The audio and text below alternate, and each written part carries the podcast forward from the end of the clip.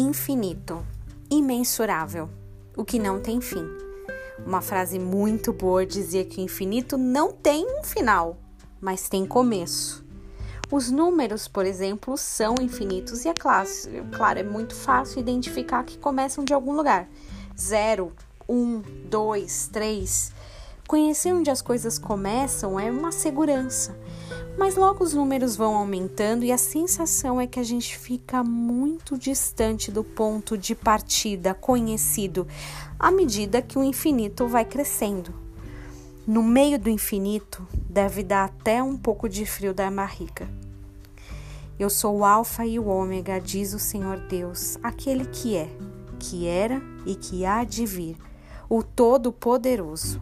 Apocalipse 1, 8. Tecnicamente, as letras gregas alfa e ômega começam e terminam, respectivamente, o alfabeto grego clássico.